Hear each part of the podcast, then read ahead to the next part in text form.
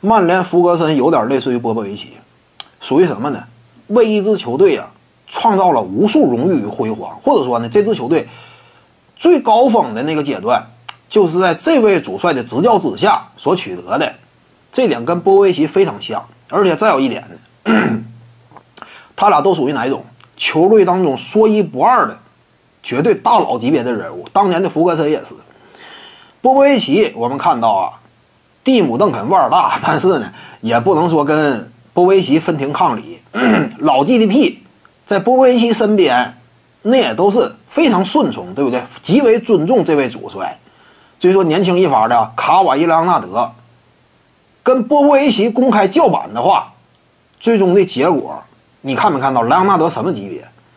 未来的潜力巨星。但是你跟波波维奇一旦说有冲突、有有纠纷的话，马刺队站在谁一边？站在波波维奇一边。这一点就怎么讲呢？在当下的 NBA 篮坛呐，不多见有这种身份资格的。一般来讲，职业 NBA 赛事啊，教练 在超级巨星面前，通常来讲戳一截。你比如说当年的这个德隆威廉姆斯，他还不算什么顶级超级巨星呢，但是他都能够挤走老帅斯隆。看没看到？老帅斯隆为爵士队效力了二十来年呢。但是因为跟德隆不对付，都能被挤走。所以这职业体育联赛，尤其是篮球赛事，场上就五个人，非常依赖超级明星。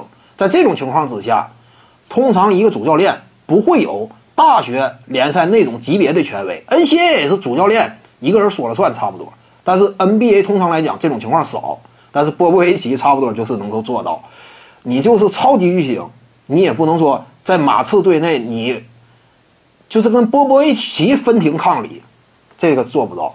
而在足坛领域呢，其实，在职业足坛呢，通常来讲，教练的权威是相对而言比篮球领域要重，因为足坛就是这样嘛。因为足球场上人多嘛，你这玩意儿教练呢，他可能说发挥的作用呢，也要相对高一些。一般来讲是这样，团队属性更重嘛，所以教练呢，他的重要性也更凸显。但也并不是说哪一个主教练。都有资格跟超级巨星分庭抗礼的，但是曼联福格森属于这种身份的。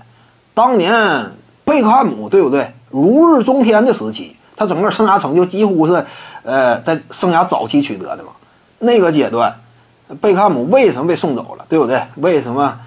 根源在于跟福格森闹出了一定的更衣室矛盾，那就没有招。